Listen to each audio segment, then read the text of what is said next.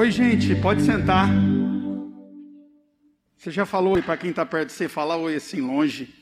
Oi, longe, ou perto, né? Vai saber. De repente você está meio perto. Tudo bem, gente? Boa noite. Boa noite. A Laís é um presente de Deus aqui para a gente.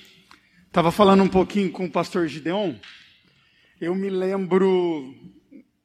Cadê a Laísa? Cadê ela? Está aqui ou não? Ela está em algum lugar aqui. É, eu acho que fazem uns cinco anos que a mãe dela, numa quarta-feira, é, depois de um dia que eu preguei no culto, a mãe dela veio conversar comigo. Eu vi uma senhora bem baixinha veio conversar comigo e falou assim: Pastor, eu queria que o senhor orasse pela minha filha. Eu falei assim: Ah, cadê a sua filha? Ela falou assim: Ah, está em Porto Alegre. Ela está com um problema de depressão muito sério, ela já tentou suicídio. O senhor não queria orar por ela? E a gente orou e eu tive a oportunidade depois de conhecer. E um dia a gente estava aqui, ela falou: Pastor, lembra moça que eu orei? Que o senhor orou? Sou eu. Eu vou ficar aqui na igreja com vocês. E eu vejo os diversos frutos agora que nós temos colhido através da vida dela. Então isso é maravilhoso. É o que Deus ele quer fazer em você, porque Ele se importa com você. Você é importante, entende? Então isso é, é maravilhoso. A gente vai ter um tempo hoje aqui muito especial, muito, muito, muito especial falando um pouquinho sobre suicídio. É, é, bem contemporâneo esse tema.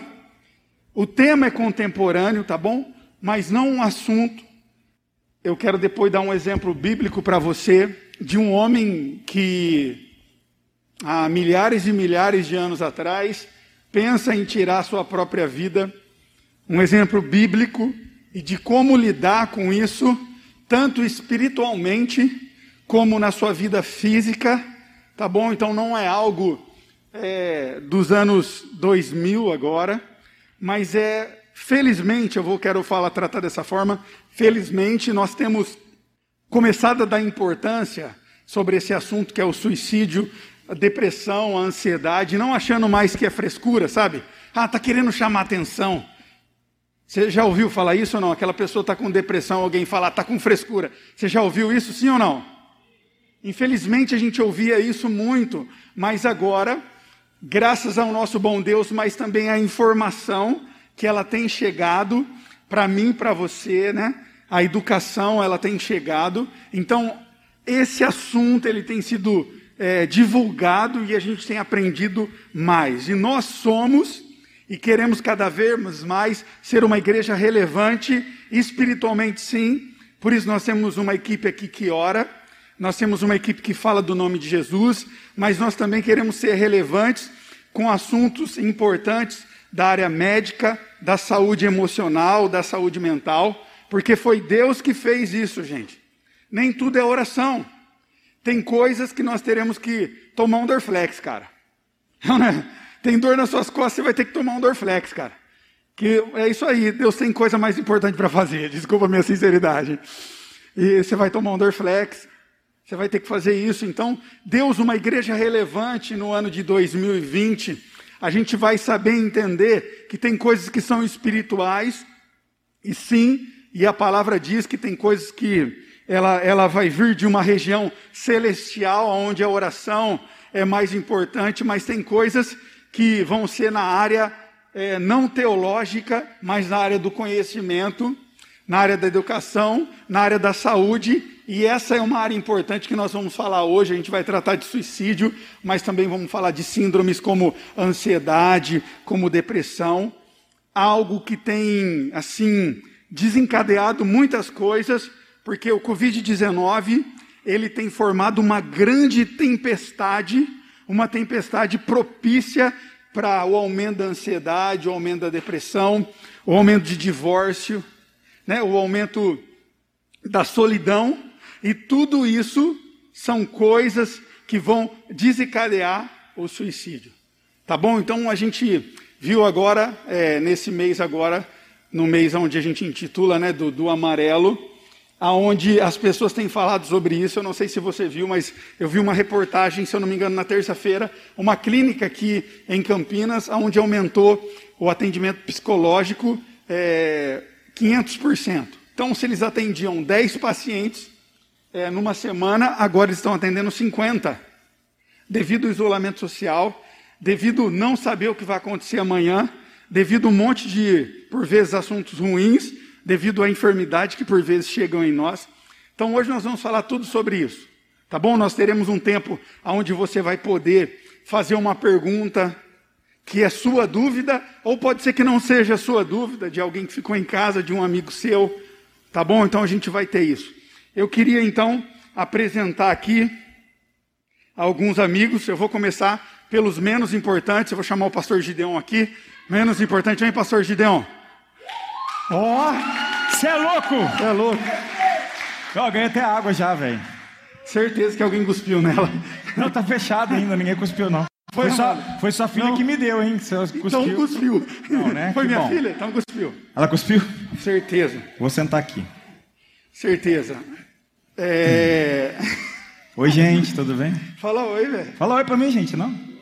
Ah, obrigado. Cara, eu não vou apresentar o Gideon porque falta adjetivos para apresentar esse cara aqui tão importante na minha Agora vida. Agora que é. Tá bom? É muito adjetivo, né, velho? A gente só não é amigo, o resto a gente é. Porque amigo, ser amigo do Gideon é um problema, gente. Acarreta com muitas coisas, entendeu? Quando você é amigo dele, dá, dá, traz, traz muita coisa junto. Quero chamar aqui o João Acorce, vamos aplaudir esse cara, de Deus. O João, ele tem um projeto, um movimento, vou chamar assim, que é o SALT. Além disso, ele estuda teologia, a gente faz psicanálise junto. Fez Jocum, é, é um cara de Deus.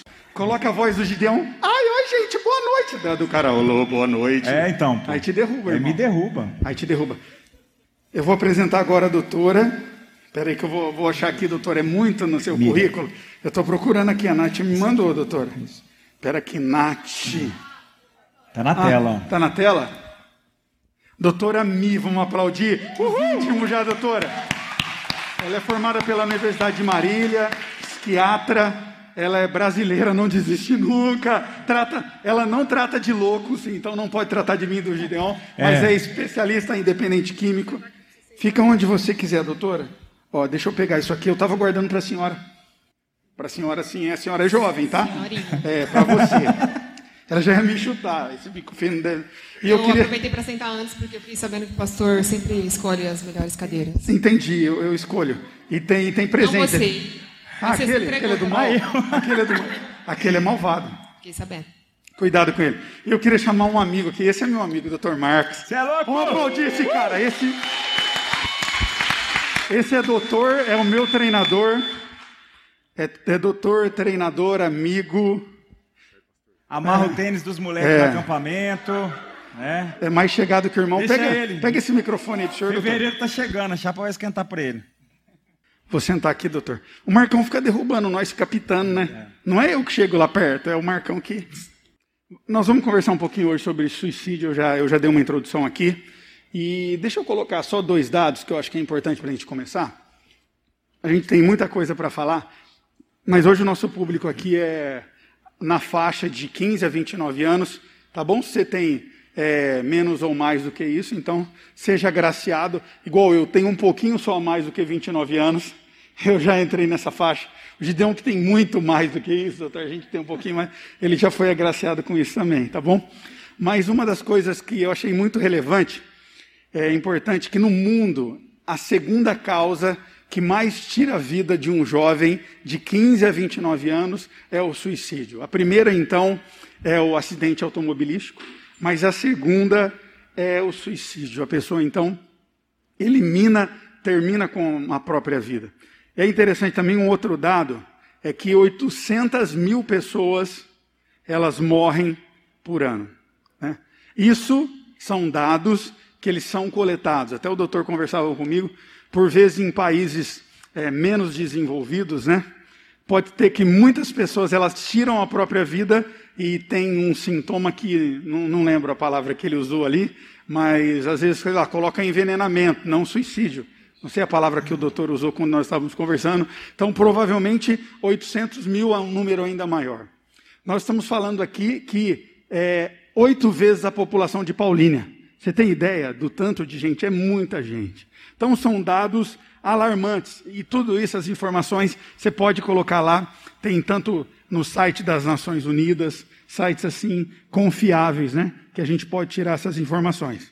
E com o distanciamento social, a gente percebe que isso tem afetado diretamente a saúde mental das pessoas. Há estudos recentes que esse distanciamento tem afetado muito, né? É a tempestade perfeita para trazer depressão, ansiedade, isso também é, causando suicídio, e a gente vai falar um pouquinho sobre isso, né? É, quem tem pensamento suicídio, se, é, se pessoas que têm, elas é, são acometidas de alguma doença, é, se esse problema é genético, a gente falou um pouquinho sobre isso, se faz parte do jeito que eu sou, é, como que eu faço para tratar esses pensamentos, né? Eu até, eu até conversei com eles, é, o pensamento suicídio gospel, quem sabe o pensamento suicídio gospel? Sabe, João? Não. Nossa, Jesus podia voltar hoje, que daí acabava tudo para mim. É pensamento suicídio gospel. É o cara não fala assim, eu vou tirar minha própria vida, não. Jesus podia voltar hoje. Entendeu? Então tem desde a expressão, eu, a gente conversava isso, doutor, ou desde o planejamento do via de fato, tá bom? Então vamos começar com você, doutora. Essa introdução, é, como lidar com esses pensamentos, qual é a gravidade, quando é, a gente tem que ter um alerta para isso, quando esses pensamentos, eles, é, não que não são importantes, mas se tornam mais importantes do que só um, ah não, eu queria morrer mesmo, viu? quando algum dia algo não dá certo? Bom, meu nome é Mirelle, sou médica psiquiatra aqui na cidade de Campinas. E, assim, os dados que o senhor trouxe é realmente preocupante, né, se a gente parar para pensar. Não sei se aqui todo mundo sabe, mas uma pessoa a cada 40 segundos tira a vida no mundo. Então, se você olhar para o seu relógio, a cada 40 segundos tem alguém morrendo por conta de uma tentativa de suicídio. E realmente isso é muito triste e muito grave. É, como, acho que a Laísa que falou aqui né, o nome dela. Como a Laísa falou, às vezes as pessoas podem dar sinais, mas nem sempre né, a gente está preparado é, ou capacitado ou atento a esses sinais que são dados. A pessoa que tenta suicídio, ao contrário do que a gente escuta falando aí, né, desse negócio de chamar atenção, ah, isso foi para chamar atenção, ah, já tentou três vezes, não conseguiu, né? não quer morrer nada. Eu escuto bastante isso, é, de amigos mesmo, até às vezes de colegas psiquiatras. E isso me preocupa porque quando a gente entende que a pessoa tem o desejo de deixar de viver, né, de, de tirar a própria vida, é, eu, eu não consigo imaginar que uma pessoa pense isso de forma saudável. A pessoa, para ela chegar ao ponto de não encontrar sentido na vida, ela realmente está bem adoecida. Como que a gente identifica isso então? Se você é, tem convívio com alguém e essa pessoa começa a apresentar uma alteração de comportamento, ela começa a ficar mais introspectiva, mais isolada, mais quieta, mais entristecida, a aparência muda, às vezes a pessoa começa a ficar descuidada com a aparência, é, o peso pode mudar, no, na depressão, por exemplo, a gente tem pacientes deprimidos que ganham 30, 40 quilos, outros que perdem tudo isso. Então, são alguns sinais que a gente pode começar a ficar atento de que algo não vai bem. É, o que eu sempre brinco, eu falo que a gente não tem obrigação de entender ou de descobrir que a pessoa está com uma, uma ideação suicida ou um planejamento de suicídio. Mas a gente tem que perceber quando algo diferente está acontecendo. Eu acho que esse é o, o grande segredo. Mas para a gente poder ter essa percepção, né, para a gente poder ter esse entendimento, o, o, mais difícil é a gente sair da nossa zona de conforto, deixar de olhar um pouco para si e dedicar nosso tempo, muitas vezes, em literalmente nos colocar no lugar do outro. Você parar para escutar uma uma pessoa. Uma vez escutei de um pastor, ele falou assim: se você não está disposto a ouvir, não pergunte se está tudo bem. E, e, realmente isso para mim fez muito sentido, porque às vezes a gente fala tudo bem, a pessoa fala não, não tô bem, eu falo, ah, então tá bom, eu tô indo ali, ah, a gente se vê, tudo melhoras, viu, tudo de bom. Então a gente não está preparado para escutar é, uma situação trágica, uma situação ruim, uma perda, a gente não está preparado para acolher essas pessoas. E eu confesso que eu fiquei muito feliz quando eu recebi esse convite para poder estar tá vindo aqui falar para vocês. Eu sou cristã, né? Eu nasci dentro de um ambiente cristão, passei por diversas fases na minha vida e eu entendo que a psiquiatria foi um propósito de Deus para mim. Eu acredito que tenha sido um chamado de Deus, porque eu bati de frente com toda a minha família. Até a minha família falava: Mirelle, você está maluca. Você vai fazer psiquiatria. Você fez medicina, você vai fazer psiquiatria. Eu falava: é isso que eu gosto. E eu estava contando para o pastor ali que antes de eu me formar, até o, até o terceiro, quarto ano, eu pretendia fazer oftalmo, não sei como, porque eu estou de lente de contato, tenho 9 graus de miopia, não sei onde que eu estava com a cabeça quando eu pensei em fazer oftalmo. Eu não estava nem eu enxergando quem ia ajudar alguém, né, enxergar, mas tudo bem. E eu tive uma, uma amiga na igreja que ela me assustava diariamente. A gente passava altas horas na internet e todos os dias ela me dava alguns sinais que eu não sabia o que fazer com aquilo, mas eu sabia que era um sinal de que alguma coisa não ia bem. Coisas do tipo: eu posso escrever uma carta e deixar com você? Se alguma coisa acontecer comigo, você fala para tal pessoa que eu pensava isso a Doutora, respeito dela? Eu até ia perguntar isso. Se uma pessoa, então, se que ela tem pensamentos suicidas, ela vai gerar alguns sinais. Então, eu acho que é, isso é legal. Então, Sim e não. Daí já dá uma Nem todo comentadinha. mundo. É, a- a- algumas pessoas, é, a mudança de comportamento, a, a mudança que ela expressa, às vezes sem verbalizar, o, o importante é saber que o sinal nem sempre é verbal, né? A pessoa não vai chegar e falar, ah, eu estou mal, estou pensando. Às vezes o, o- a comunicação não verbal é o que tem que a gente tem que ficar atento a isso. Então, nem todo mundo que pensa em suicídio, ele vai falar. Tem gente que tem planejamento de suicídio, ele arquiteta tudo, ele não deixa ninguém ficar sabendo. Principalmente quando já teve uma tentativa frustrada. Se você parar para pensar numa pessoa que consegue tirar a vida com o suicídio, ela tentou pelo menos três vezes antes. Então, é assim, a pessoa vai falar: Não, eu não vou contar para ninguém, porque dessa vez tem que dar certo. Já tentei três vezes, todo mundo acha que é balela, e eu realmente não quero mais viver. Então, a- as- eu falo que a mudança de comportamento é, e a comunicação não verbal é o que a gente tem que mais ficar atento. Só que a gente só consegue ficar atento a isso se a gente tirar os olhos da- de nós mesmos, né? Sair da nossa zona de conforto e olhar um pouquinho para o outro com um olhar de empatia. Legal. Ô, doutor, nós conversávamos um pouquinho até sobre isso. Eu trouxe uma estatística de um vídeo que eu vi.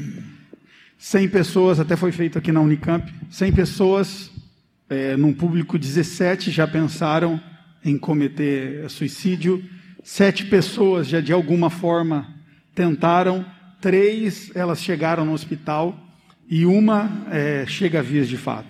E daí o senhor comentava até um pouquinho sobre isso, que esse número às vezes é maquiado para que uma realmente chega no via, de no via de fato. Muitas tentativas já aconteceu. Eu queria que o senhor comentasse um pouquinho sobre isso, para que a gente pudesse também identificar esses sinais. Então, normalmente, é, uma pessoa que tenta o suicídio, ela já ela maquinou isso muito antes, né? ela, ela vem pensando nisso antes. É, a primeira tentativa visível, ela vem precedida aí de várias, é, vários pensamentos nesse sentido.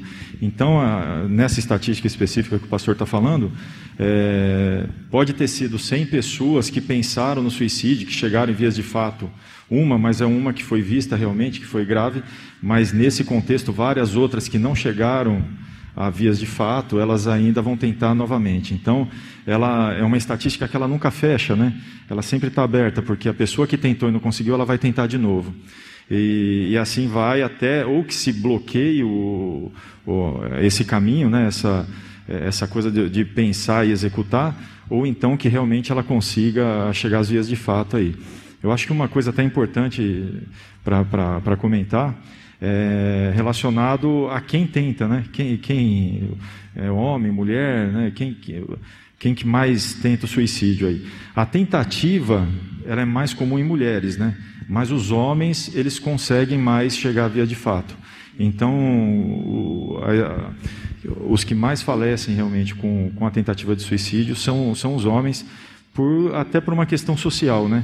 Eles têm já um ímpeto de uma criação de que eles têm que ser é, agressivos nas coisas que fazem. É mais né? assertivo, então. Mais assertivo, de forma geral.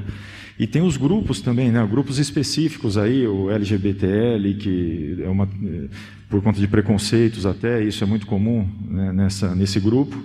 É, em algumas situações, negros, indígenas, tudo. Então, em grupos específicos, a gente tem uma incidência maior também. Né? A gente. Foi até por acaso que aconteceu essa divisão aqui, né? Não é? Dos pastores, né? E, e dos médicos. E é muito interessante. E. Primeira Reis, no capítulo 19, conta a história de Elias. E depois você vai ler lá na sua casa. Elias, é, no capítulo anterior, ele tinha tido uma das maiores vitórias da vida dele. aonde ele ora e 50 pessoas que eram profetas de Baal veem então o fogo descer do céu, lambe toda uma água, tá bom? Um holocausto e aqueles homens são mortos, uma grande vitória. Ele havia tido. Então, quando tudo aquilo aconteceu, uma mulher chamada Jezabel manda então uma maldição para ele. Diz que se até amanhã, uma promessa, não acontecesse a mesma coisa com ele, ela deveria ser amaldiçoada. Esse homem, esse profeta, com medo, ele foge. Ele foge, começa a caminhar, e num dado momento ele se entristece tanto que ele pede a morte. Ele diz: Cara, eu não sou melhor do que os meus pais, e os meus pais também morreram, então eu também quero morrer. Ele senta desanimado, começa a dormir, perdeu é, só dormir, querer só dormir. Então ele vê um anjo, o anjo fala, cara, e aí, o que está acontecendo? Linguagem de hoje, tá? Linguagem de pastor Paulinho, a Bíblia. É, linguagem heresias de Gideon. É... Eu não estou falando nada. então o cara levanta, e aí o anjo leva pão para ele. Pão, pão mesmo, pão caseirinho, pão caseirinho. Ele come, esse cara começa a caminhar de novo, e aí ele encontra uma caverna, e lá de novo ele vai para a caverna. Aí mais uma vez o Senhor aparece para ele e pergunta: E aí, o que, que você está aí de novo? Pô, a gente já não conversou, eu já não te dei comida. Falou: Não, mas só sobrou eu. Só sobrou eu de profeta. E aí Deus aparece para ele. Primeiro aparece lá um vento, e depois Deus aparece com calma. Fala para ele: Cara, não, você não está sozinho. E mais uma vez alimenta ele. E ele não é apenas curado da depressão, mas ele é alimentado. E é uma das primeiras pessoas que tem uma síndrome aí de depressão. E é interessante que a Bíblia mostra que Deus, ele é tocado por Deus não só uma vez, duas, mas também ele é alimentado, o seu corpo físico é alimentado. Tem o pão, né? É, o anjo diz para ele, cara, você não está sozinho. Então não é só o poder da oração, só o não, tchei, matei, mato, não. Não, mas é o poder das pessoas caminharem com Ele. Então nós temos aqui o lado médico que é extremamente importante e nós cremos nisso como uma igreja contemporânea e Deus nos chamou para isso, tá bom? Mas nós cremos também no poder da oração, no poder da palavra, tá? Então nós temos nesse relato de Elias essa parte clara que é um conjunto. Então há um conjunto de uma parte médica, onde nós podemos nos amparar e aqui a doutora acabou de falar. Ela nasceu num ambiente onde as pessoas amavam a Jesus e ela sentiu a necessidade de aprender mais sobre isso. E ela foi e se especializou nisso. Né? Deus fez isso, gente. Deus deu sabedoria. Se a gente olhar Salomão, a gente vai ver que a sabedoria vem dele, cara. Isso é maravilhoso. Então, eu e você, e principalmente vocês, que são um pouco, são um pouco mais jovens do que eu, tem que entender isso, que Deus ele nos chama para receber essa sabedoria e para um agente de transformação aonde nós estivermos, através do poder de uma palavra profética assim, de cura, mas também de mostrar o caminho. Cara, eu conheço alguém que é especialista. E o João está aqui, ele vai falar um pouquinho. Ele é alguém que lidera jovens, adolescentes, e ele tem vivido muitos casos contemporâneos de depressão. No consultório, Sim. porque ele atende, mas também como pastor, então acho que vai agregar muito Sim. nessa tarde e noite para a gente. Boa noite, pessoal. Agora minha voz está um pouquinho mais fina. Essa aqui é a voz original, né? Ah, tá. É, porque... Mas é o seguinte, é muito importante. Vocês pararam para perceber que o mês passado foi o mês missionário? Outubro? Foi outubro, né? E esse mês... Não, não desculpa. Mês de outubro, mês missionário. E esse mês está em prevenção contra o suicídio, enfim. A gente não sabe, mas você sabia que pelo menos quase 50% dos missionários, quando estão no campo, eles pensam em tirar a própria vida? Vocês sabem, os missionários, gente, homem de Deus, crente, crente mesmo, vai para a missão, eles pensam em tirar a própria vida. E a gente cresce com essa mentalidade de que quem é crente não tem depressão. Quem é crente não tem ansiedade e não sei o que, e na verdade não é bem assim. E a gente só vai perceber isso quando chega em nós. Eita, mas é demônio então, é pecado. Eu estou em pecado, tira a pedra nele. E na verdade não é. E é muito interessante porque eu estou atendendo muito adolescente, graças a Deus. E nessa temporada do Covid, infelizmente, aumentou demais a procura. E o que todo mundo fala quando chega lá dentro, eles só pedem uma coisa: eu preciso falar. E eu preciso que alguém me escuta. Existe um livro que vai dizer Jesus, o maior psicólogo do mundo. Sabe por que Jesus ele era muito procurado, tirando os milagres que ele fazia? É porque ele tinha paciência, Paulinho. Pode falar. Eu estou aqui para te escutar. A gente vê diversas histórias na Bíblia de Jesus sentando e conversando. Mas sabe qual é o problema da nossa geração? E a minha geração que eu falo é de 98 para cima, quem tem 20, 15 anos aí, é que a gente quer tudo muito rápido. O que, que você tem? Ah, beleza, bora, vamos para cima, tem que fazer. E a gente começa a não se importar com os outros, e isso é muito sutil, gente.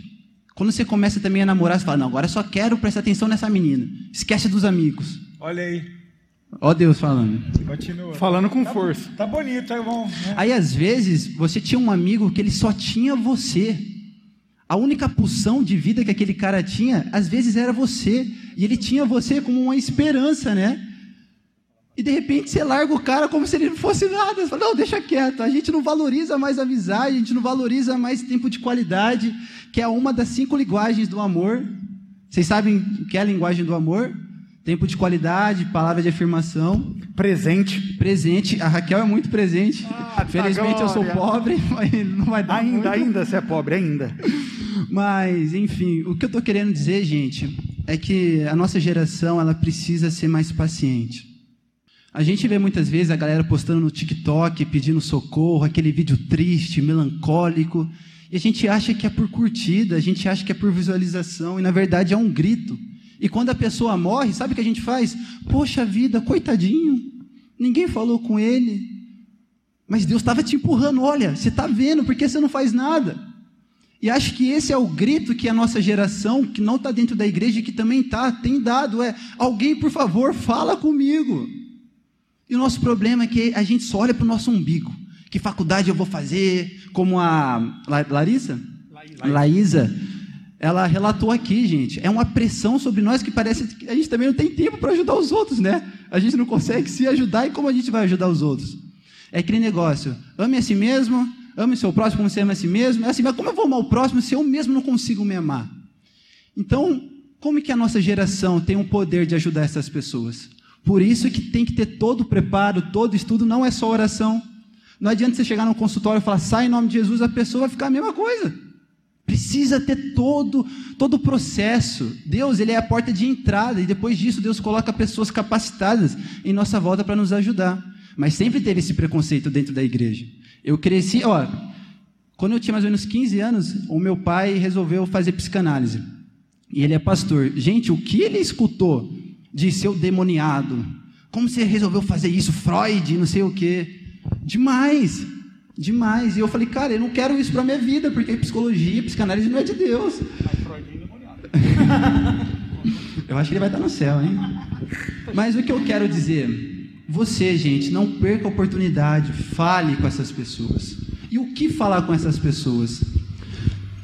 Tenta trazer esperança, porque no fundo o suicida, ele não quer se matar. Aquilo que ele quer é somente matar a sua dor. Ele só não quer mais sofrer. E como que faz para uma pessoa que não consegue ter um pingo de esperança na vida não se matar? Ela olha para um lado, os pais brigando, se separando, olha para o outro, as contas chegando. Eu estou percebendo isso agora que eu vou casar, as contas chegam. E se você não tiver uma cabeça firmada, você fala, meu, eu vou ficar doido. E a faculdade, e para os meninos é o exército, e é o namoro, né? Todo mundo quer namorar, parece que é lei. 18 anos, vamos namorar, preciso casar, não sei o quê. E é uma pressão sobre nós. Eu acho que, pastor, que é isso que se eu poderia passar algo para vocês, gente, é se você quer ser parecido com Jesus, seja manso de coração. Não precisa fazer muita coisa, não precisa encher estádio com pessoas. Glória a Deus por isso. Mas as maiores experiências que eu vi na Bíblia foram relatadas um a um. Jesus sentando, Jesus escutando, e por conta disso as pessoas olhavam para ele, porque ele entendia. Acho que é isso que eu posso contribuir um pouco agora. Legal. Gi, é, durante um tempo. Você é louco, o Gi é chique, ó, você viu o microfone dele? Outro nível, Jô é. Soares aqui. É, é acoplado na pele, é acoplado na pele. É, é igual a Madonna, ele dança também, é, depois ele vai dançar. Xuxa, um depois ele vai dançar. É, você teve oportunidade já de de acompanhar alguns jovens e adolescentes que chegaram é, perto do vias de fato de cometer suicídio, é, de se cortar, é, de planejar isso. E como lidar com isso? No dia a dia mesmo, né? Qual que é os seus conselhos e o que você acompanhou no dia a dia? É, tem dois lados, né, que eu acho que a gente está tratando aqui, que é tipo assim, como você ser útil para alguém que está tentando tirar sua própria vida ou está em uma depressão tão profunda que esse pensamento fica pairando pela cabeça. E tem o outro viés que é eu sou essa pessoa que está tentando suicídio, como eu posso ser ajudada, né? Sim. Então, de uma forma, como é que você pode ajudar esse tipo de pessoa? A, a, tudo aquilo que foi falado aqui é sensacional. Eu acompanhei vários casos, Deus me deu essa oportunidade, eu sou muito grato a Deus por ter acompanhado esses casos, é, que eu cresci muito entendendo o quão importante é você ter um auxílio médico, um auxílio é psicológico, psiquiátrico, auxílio de remédio, porque a gente cresceu num, num ambiente cristão que era o seguinte: você tem depressão? Não, velho, você está com o capeta no corpo, mano. Vamos orar, o capeta vai sair. Eu, a igreja que eu era era assim: não, depressão é opressão. É, como é que era? A doença da alma, sua alma que está triste, não é o seu corpo. E muitas pessoas, inclusive familiares meus, é, é, que estavam naquele contexto ali, não sabiam o que fazer, e, e, graças a Deus, Deus interviu porque precisava de remédio. Né? Então, ah, tive a oportunidade de acompanhar alguns casos, de chegar e falar assim: escuta, chama a mãe dessa pessoa aqui, que não precisamos conversar com a mãe dela. E chamava a mãe, e teve casos, já contei algumas vezes, que a mãe tinha tentado suicídio três, duas vezes e a filha três vezes. A filha tinha me contado isso, eu falei assim, não, isso é, não é possível. Chama a mãe dessa menina aí que eu quero conversar com ela.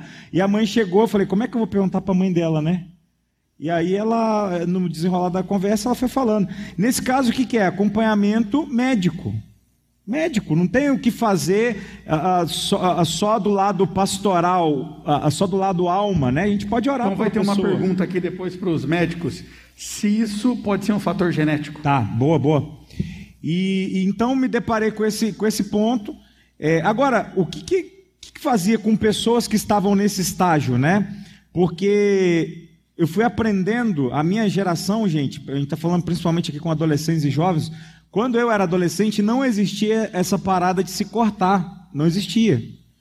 Então, muitos, os pais do, de vocês adolescentes, que vão bater um pouco acima da minha idade, ali do, eu estou com 34, com carinha de 25, Corpinho de 23, cabeça de 15 anos, tá tudo certo. Ah, é, a única coisa que é verdade é a cabeça de 15 anos, né? O resto, tá bom. Então, os pais, é, muitas vezes de vocês, não entendem a cabeça que vocês têm. É claro, tem muito tempo que os pais de vocês não convivem com um adolescente. Até porque a preocupação dos pais hoje é pagar conta, é o que o João falou, é uma correria muito grande, então tem que pagar conta, e tem que trabalhar aqui, trabalha ali, e meu Deus do céu, tem crise, tem pandemia, será que eu vou ser mandado embora? Será que. Então é uma preocupação muito grande, e às vezes eles não conseguem entender a cabeça de vocês. E essa parte da automutilação, né, gente? É isso mesmo, automutilação. É, é, foi importante para eu entrar nesse contexto e entender que, na verdade, as pessoas que estavam fazendo isso é, era um jeito não de chamar atenção, porque muitas vezes as pessoas faziam escondia o braço, mas era um jeito de aliviar uma dor que ela sentia lá dentro e ela não conseguia uh, não só externar, mas tratar daquela dor, né? Então, resumindo, o que eu fazia, o que era importante? Se você é essa pessoa que está passando por esse momento difícil, pensamentos suicidas, automutilação, você não está achando um propósito para a sua vida, que isso é muito importante, vou pregar sobre isso amanhã, inclusive. Um propósito na sua vida, se você não está encontrando, tente se aproximar de alguém que é um bom ouvinte.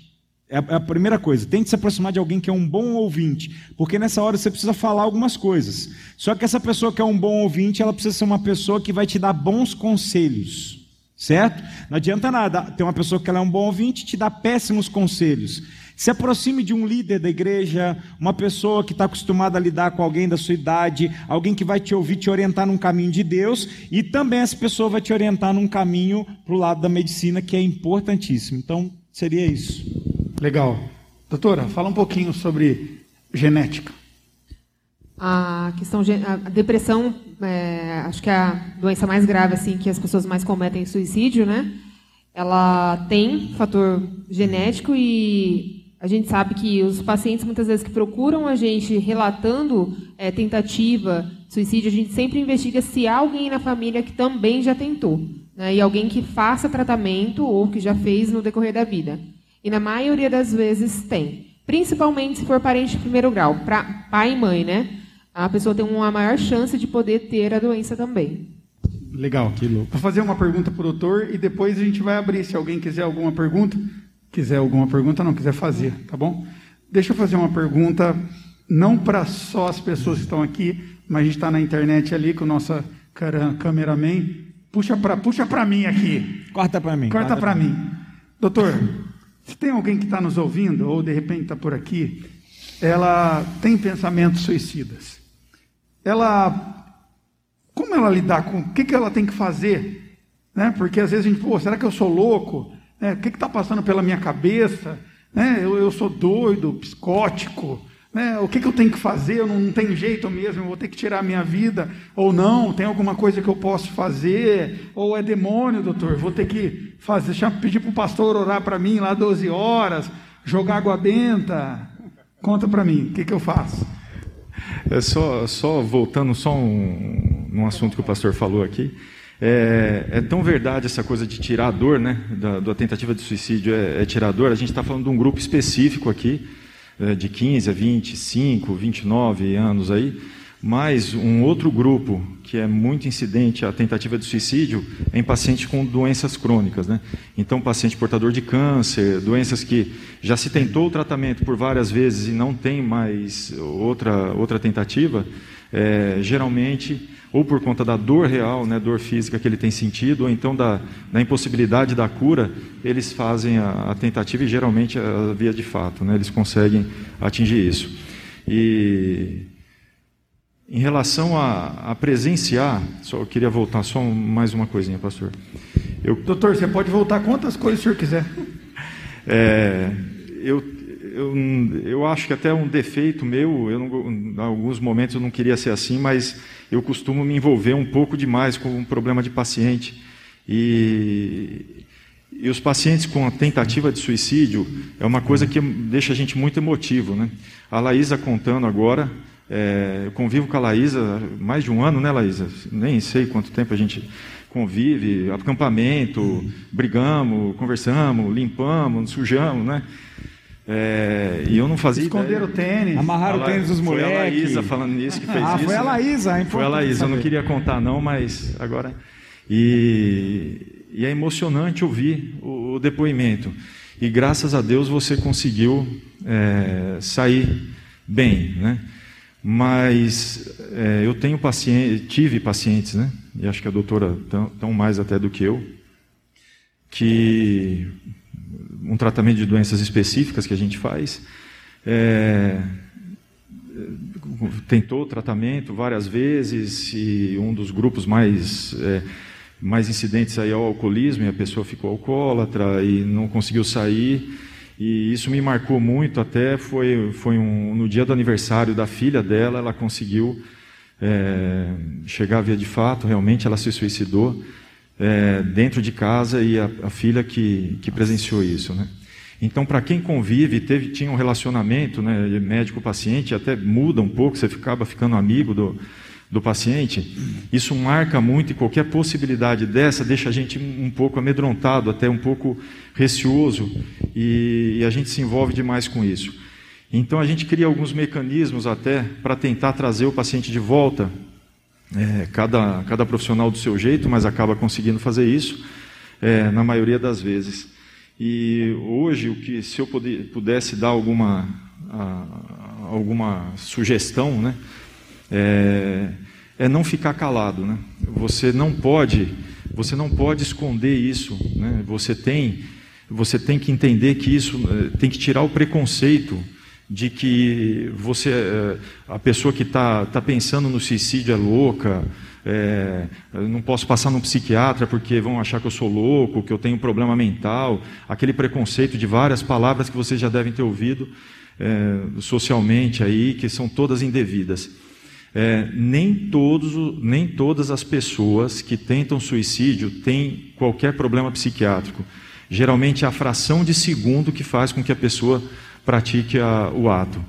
É, normalmente é um problema que ela é, vive naquele momento e que ela não consegue, né? não tem a solução, ela não, ela não sabe lidar adequadamente com aquilo e acaba é, indo para vias de fato.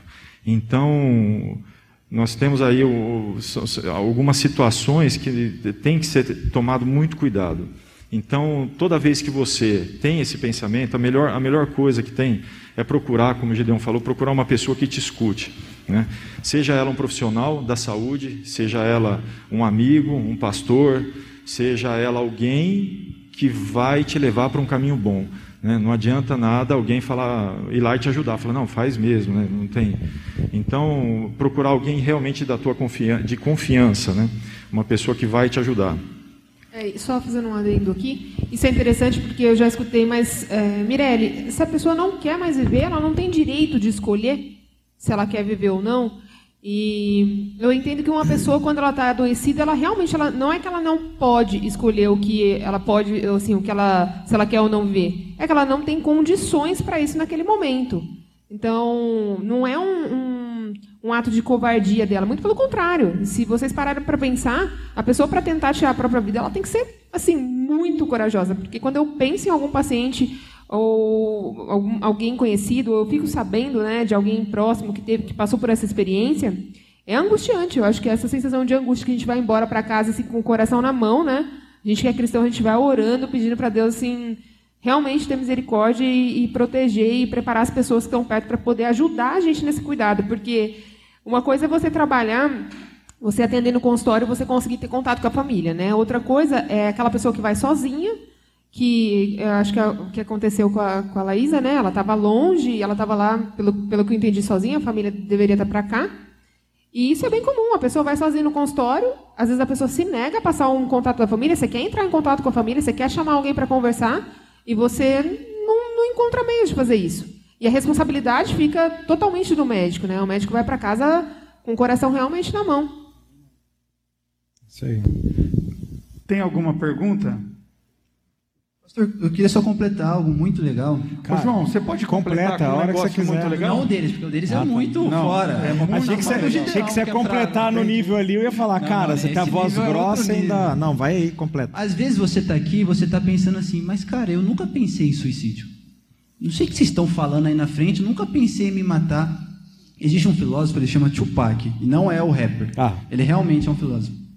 Ele fala assim: se a pessoa não encontrou uma razão para viver, certamente ela já está morta. E o porquê isso é importante? Porque às vezes você está aqui e, cara, você não encontrou nenhuma razão para viver. Você só existe aqui na Terra. Você acorda e fala: Nossa, vai ser a mesma coisa. Vou para a escola, vai vir aquela pessoa chata, vai vir um professor, meus pais vão brigar de novo. Ai, vai ser o mesmo pregador, vai ser sempre a palavra ruim do Gideão. E você fica pensando é isso. É Pô, na época que eu era professor, eles não falavam isso na escola, não, hein? Mas, gente, sabe o que acontece? É. Muitas vezes nós somos assim. Eu fui ter uma razão para viver, Gideão, quando eu completei 18 anos, velho. E eu cresci na igreja. Filho de pastor, todo dia na igreja. Mas não tinha uma razão. Deus, para mim, ele era algo assim: Deus lá, eu aqui, a vida que segue. Eu não, eu não, tinha prazer em me relacionar com Deus. Eu não tinha prazer em abraçar a causa de Cristo. E qual é a causa de Cristo? São almas, são pessoas. É por causa disso que quando você está mal, você precisa procurar outra pessoa. Senão, não, não há razão para ter tanto ser humano. Deus só ia criar cinco e está ótimo. Entende? E às vezes você está aqui e você não tem uma razão para viver. Então, a pergunta que eu posso te fazer nesta noite é: você nasceu para quê? Qual é o seu propósito de vida? Porque o suicídio, ele é a ponta do iceberg, mas ele começa assim: qual é o meu propósito de vida? E ele não acha. Então ele fala, já que não sei para que eu vou existir, eu vou me matar. Isso aí. Não é verdade? Não chega muita gente assim no consultório? Então, muitas vezes você pode estar aí sentado falando, cara, nunca pensei em me matar, mas eu não tenho uma razão para viver. E a nossa razão para viver tem que ser Cristo. Paulo ele fala isso: combati o bom combate, guardei a fé. Imagina chegar no último dia de vida, eu quero morrer tipo na praia, sabe? Sentado na areia, olhando assim para o mar e falar, ufa. Eu quero morrer na Disney, velho. Vivi o que Deus tinha para minha vida. Cada um velho. escolhe onde quer morrer, porra. Os caras só não esqueceram de falar a idade, né? Que quer morrer. Aí ano que vem. Vocês querem ano que vem? Não, mas, né? ó, Ah, a tá. sensação de estar morto mata.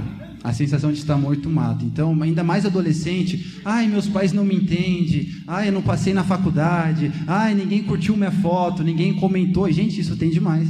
Eu era uma pessoa totalmente carente dos, das curtidas, dos comentários, da atenção. Se eu não tinha isso, eu não, eu não sou o João. E você começa a colocar Eu uma vou começar a máscara. comentar as suas agora. Eu Ah, também. fui curado, pastor. não Ah, foi? isso. Amém.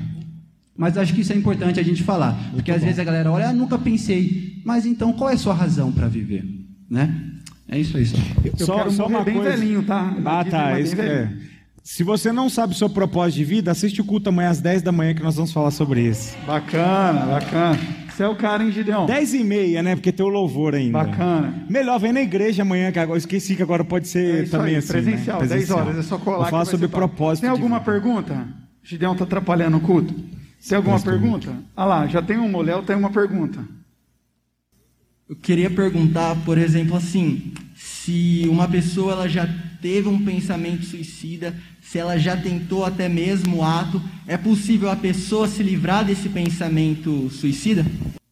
O pensamento de suicídio ele vem, né, é, decorrente de alguma frustração, de uma tristeza, de uma perda, né, do luto, de algum problema que essa pessoa está passando, de alguma situação, ou como o João falou, de uma falta de motivação, de uma falta de é, propósito ou de entendimento a respeito é, da própria vida com relação assim, o que, que eu estou fazendo aqui, né? Qual que é o meu propósito de vida? É, se existe um jeito de se livrar desses pensamentos, sim, existem vários jeitos, né? Um desses jeitos é podendo se relacionar com outras pessoas. E, e, assim, eu acho que o mais importante, né? Eu, quando o João estava falando, eu fiquei pensando, eu falei, gente, é, a nossa vida aqui é para se relacionar com Deus. E se relacionar com Deus significa se relacionar com pessoas. Então, eu acho que um meio de, de poder se livrar desses pensamentos é ter sabedoria procurando pessoas que são é, bem-sucedidas naquilo que eu estou tendo um problema. Né? Você não vai procurar, por exemplo, eu sou casada, aí eu vou, ah, cheguei para o Dr. Marcos, ele está separado, com problema na família, eu falo, ah, o que, que eu faço, né? Ele Ih, eu estou pior que você, não, não dá não, não, tem, não sei como te ajudar, né? Separa, melhor. Então, você tem que procurar conselhos com pessoas que são bem-sucedidas no assunto, Outra coisa é você ter a mente super aberta, o coração aberto para entender, né, e, e, ajudar a desmistificar essa questão do preconceito a respeito da saúde mental, né, de procurar o psiquiatra, porque gente, os meninos estavam me zoando lá na sala. Ele estava sofrendo bullying para ser psiquiatra. Eles estavam falando, ah, médico de louco, verdade, não sei o quê, ah, tava ele é louco, não sei o quê. Então assim, as piadas rolam até hoje. Você Eu não imagina? fui. Ah, ah lá, já estão se entregando. Então, eu acho que a gente ser livre de. A gente vem numa geração onde a gente é. A gente levanta a bandeira de várias coisas. Mas a gente só não levanta a bandeira daquilo que é importante, né? Que é do nosso propósito com Deus e da- de proteger a nossa própria saúde. Então, assim, é, a gente fala do racismo, a gente fala. Eu sou uma pessoa que Deus trabalhou bastante na minha vida para ser psiquiatra, porque eu lido com todos os tipos de pessoas, com todos os tipos de perfis, com todas as populações.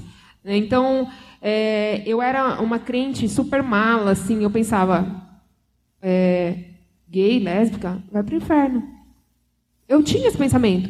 E hoje eu vejo que Deus me transformou e eu tenho vários pacientes homossexuais e, e eu tenho um amor por eles. Eu falo, Jesus, que eu possa ser a Bíblia que essas pessoas vão ver. Amém. Eu falei, às vezes eu não tenho oportunidade de falar de Deus, mas eu tenho que mostrar o que Deus é na minha vida.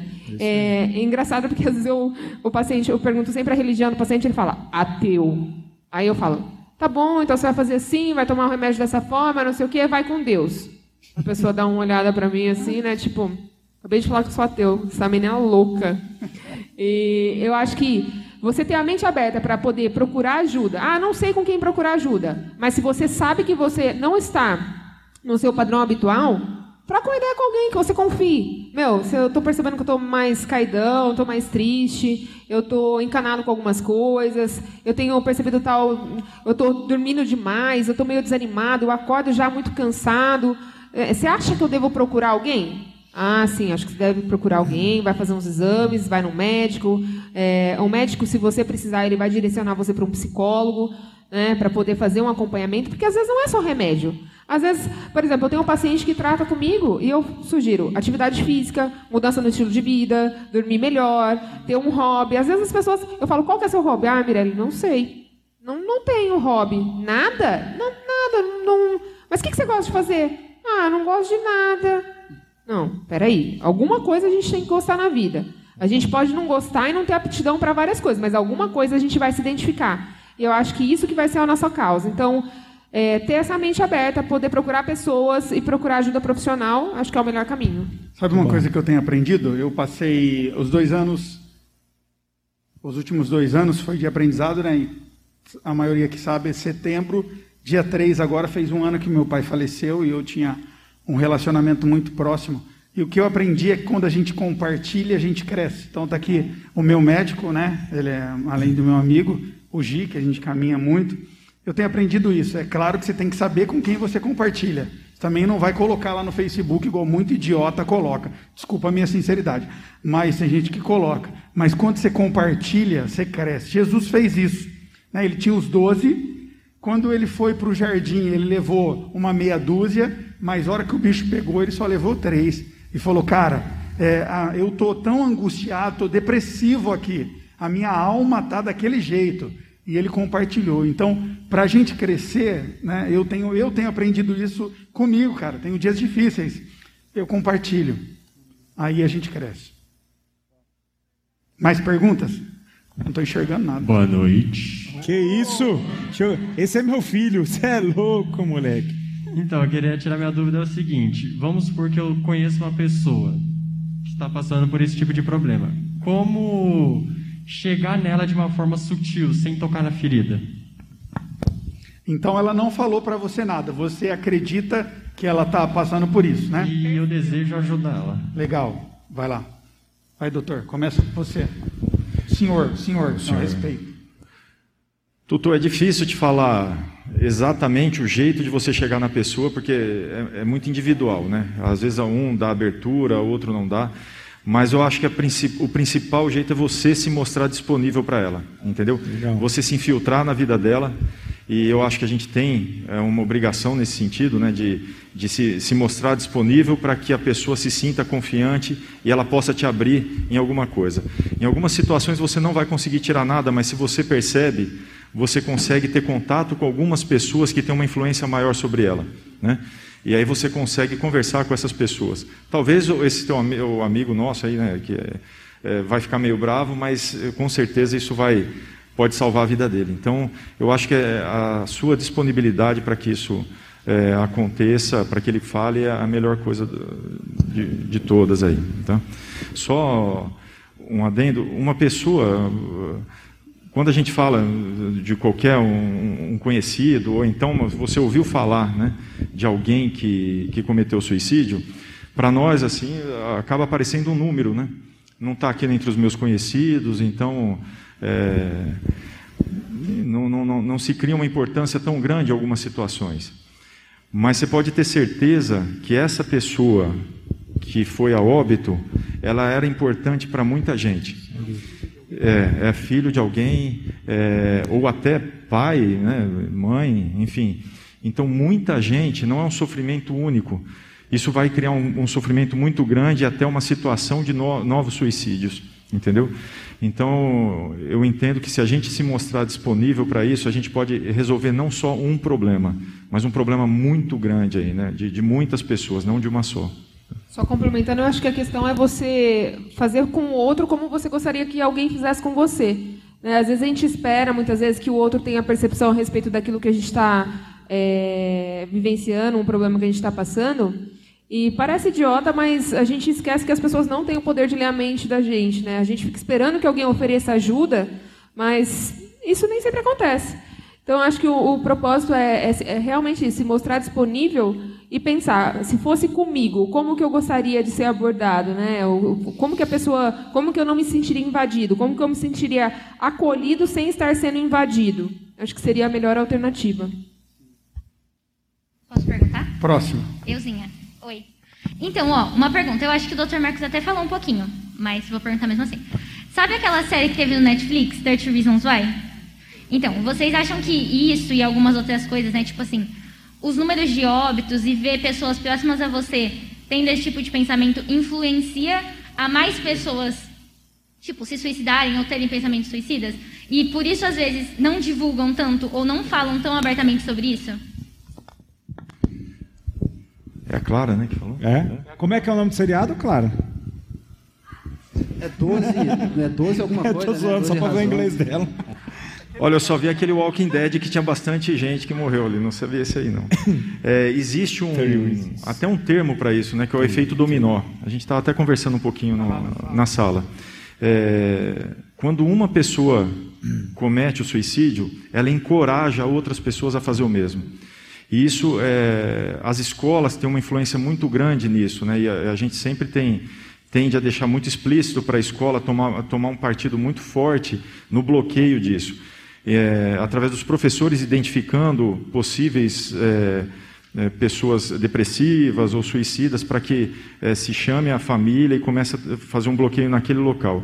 É, eu até relatei uma situação de uma escola que onde houve um, um, um caso, né, um evento que foi fatídico mesmo, aconteceu e, e nas vias de fato conseguiu o suicídio.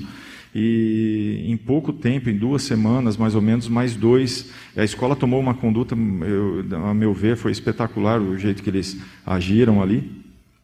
É, mas, mesmo assim, mais duas pessoas tentaram. Não conseguiram, mas duas tentaram.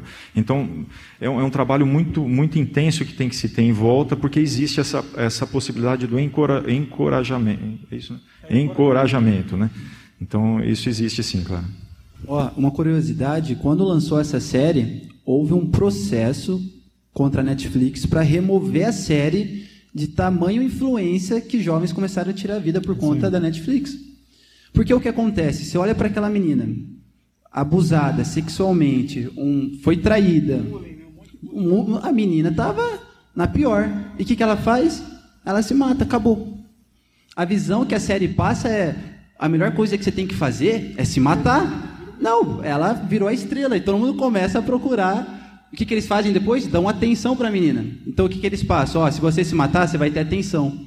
O que todo um suicida quer é o quê? Atenção. Não só um suicida, todo ser humano, gente. Isso é algo do ser humano. A gente é carente de atenção. Então, assim, se você vai ver essa série, veja para ter conhecimento o que você pode fazer a partir dali. Não só para você ver, ah, legalzinha a série, vou postar no Instagram. Senão vai ser só mais um apoiador daquilo. E se você quiser apoiar essa causa, aí talvez você está precisando de Jesus mesmo. Aí, irmão. E atenção é. Atenção que ele diz é um ouvido para compartilhar a sua dor, entende? Então é isso. Tem mais alguma pergunta? É, se uma pessoa, tipo, já cometeu, ela tem mais chances de cometer de novo? Tipo, se cometeu, mas não deu certo, no caso. Com certeza. É, é o que eu estava falando no começo é que uma pessoa geralmente ela tenta até três vezes antes de conseguir de fato tirar a própria vida. Então, quando existe a primeira tentativa, já tem que ter uma intervenção, né, é, médica, geralmente com o uso de medicação para poder é, mudar o quadro, com o, o quadro sintomático, tirar né, os, os pensamentos de suicídio, tirar o humor deprimido, ajudar essa pessoa muitas vezes com suporte psico- psicoterápico para poder ter um enfrentamento melhor sobre aquela situação, o problema que ela está vivenciando, e a partir daí a gente ter condições de ajudar essa pessoa a reencontrar um sentido na vida. É, boa noite. Boa noite. Eu sou professora de educação física, então para a gente chega muito caso de depressão ou pessoas que tentaram suicídio. E numa aula minha, dois alunos, eles estavam só os dois na aula e conversa vai e vem aconteceu deles contarem. Uma tentou três vezes, não conseguiu, e o outro já teve depressão. Então eu, como profissional, lidar com essa situação. E de hoje para frente, então eles fazem aula comigo e nos dias que eles vão, tal, como que eu posso abordar eles para ir ajudando futuramente, para que, Que não bom. aconteça de novo e sondando. Qual a idade dos seus alunos? Olha, eu acho que em torno de uns 40 anos. Ah, Já são são- casados, têm filhos. É, é um casal, marido e mulher? Não, é uma moça e um rapaz, mas eles não são casal. Entendi. É, eu acho que a, a, melhor estratégia é realmente. Porque, assim, quando a gente pensa é, numa professora de educação física, pelo menos eu, eu vejo pela minha, você passa bastante tempo junto, né? E você acaba criando intimidade, querendo ou não, uma hora ou outra, você acaba sendo o ouvido da pessoa e a pessoa o seu ouvido. Vocês têm um tempo de qualidade juntos ali que existe, é, cria-se um vínculo, né? Quando você cria um vínculo com alguém, você acaba tendo liberdade para poder trazer alguns assuntos como esse é, tão delicado, porque se ela não tivesse intimidade com você, possivelmente ela só falaria isso se ela estivesse muito angustiada, né, dando um, como se fosse um sinal de alerta, ou então isso não teria sido dito. Mas eu acho que a melhor estratégia aí é, numa conversa informal mesmo, você fala, você falar sobre a questão de, do tratamento psiquiátrico, se já foi feito, se toma remédio, se toma, orientar a tomar da maneira correta, né, não interromper a medicação, poder falar, questionar se tem, porque a gente pensa nos pilares para um tratamento psiquiátrico. Eu sempre falo isso para os pacientes. Eu falo que é, não se trata uma, um transtorno mental, uma doença, né, é, somente com um psiquiatra. A gente tem que fazer um trabalho multidisciplinar. E aí são alguns pilares. Você vai fazer o acompanhamento, se for necessário, vai tomar medicação. Se houver uma demanda né, é, de aprender, assim, ter mais habilidade social, outras coisas, você vai fazer um suporte psicoterápico com um psicólogo. Se houver é, transtorno de humor, principalmente, depressão, ansiedade, síndrome do pânico, você tem que influenciar e incentivar essas pessoas a fazerem atividade, atividade física, porque isso muda né, a produção de hormônios, muda a produção de várias coisas dentro do nosso corpo, que muda também o nosso estado de humor. E, e incentivar a pessoa. Eu incentivo tudo. Eu falo, gente, ó, é um pilar. É atividade física, cuidando da saúde física, cuidar da saúde mental e cuidar da espiritualidade. Né? Ah, mas que mais? Ter alguma razão social para viver, alguma causa pela qual você lute. Né? Então, isso eu acho que você poder ter essa liberdade de poder falar isso de maneira clara, sem preconceito, acolhendo, porque às vezes as pessoas vão falar e elas ficam observando a nossa reação. Aí ela fala, ah, já tentei suicídio. Aí você fecha a cara, você fala, meu Deus, ah, você tentou suicídio. Ah, não, não vou nem falar nada. Vou, vou dar aula muda aqui, porque se me falar isso eu não vou nem saber o que fazer. Aí a pessoa vai se sentir constrangida e não vai mais te procurar. Gabi, é, eu acho que é mais ou menos o que o Tutu falou agora há pouco. É, de que maneira que você pode abordar, né? É, a pessoa, é, essas pessoas, elas mostraram uma certa confiança para você, né? Então, para citar um assunto desse, é, num meio como você estava é, vivendo ali, é, elas demonstraram para você que elas confiam em, em você para falar sobre esse assunto. eu vou te contar rapidinho dois casos que eu tive. É, um era de um bem mais jovem do, do, que os 40, aí, tinham menos de 20 anos. E quando eu percebi que ele estava ah, evoluindo para vias de fato, eu, eu pedi permissão para a família, eu chamei a família, eu conversei com a família, eu pedi permissão e eu fui até a escola dele para eu conversar na escola, porque eu consegui identificar que o problema estava dentro da escola. Então chamei a diretora, eu chamei a professora, é, como chama aquele outro, não é? Inspetor. Inspetor, isso, inspetor, que fica junto com as crianças lá. É, esse, é, esse é bravo, e era bravo esse. É, e aí dentro disso fizemos um trabalho, nós fizemos um trabalho em conjunto ali e deu muito certo. Então, é, a, a hora que a pessoa consegue confessar para você alguma coisa nesse sentido, significa que ela confiou. E aí você tem que pegar esse gancho e a partir daí você destrinchar tudo que você conseguir. Né? Eu, eu encontro nisso a, a, melhor maneira de chamar as pessoas próximas dela e conversar um pouquinho a respeito. Tá? Porque muitas vezes essas pessoas têm, não vamos falar culpa, né? não é culpa, mas é, tem um, é, um envolvimento na, na, situação muito importante que pode ser corrigido sem. Mas a parte médica, lógico, não, não, não discordo de forma alguma, tem que existir, mas eu acho que nesse sentido de chamar a família, conversar, ir até onde o problema da pessoa, nem todo mundo vai ter a disponibilidade de fazer isso, eu entendo, mas se for possível, é, dá muito certo. O psiquiatra tem muito essa, esse hábito né, de ir na escola. A tudo. gente divide a responsabilidade. É, exatamente. Gente, para encerrar agora, né, já, já são tarde, é, 15 para as 8, é, não existem situações que são irreversíveis. A gente crê sim no poder de Deus, da oração, e Deus ele pode fazer, mas cremos também que Deus tem capacitado homens e mulheres, como nós vimos aqui, para nos abençoar é, em todos os momentos, tanto com medicamento, tanto com transferência de sabedoria e nos mostrando o caminho, tá bom? Que Deus possa te abençoar, Amém. que você possa ser um instrumento para abençoar outras pessoas.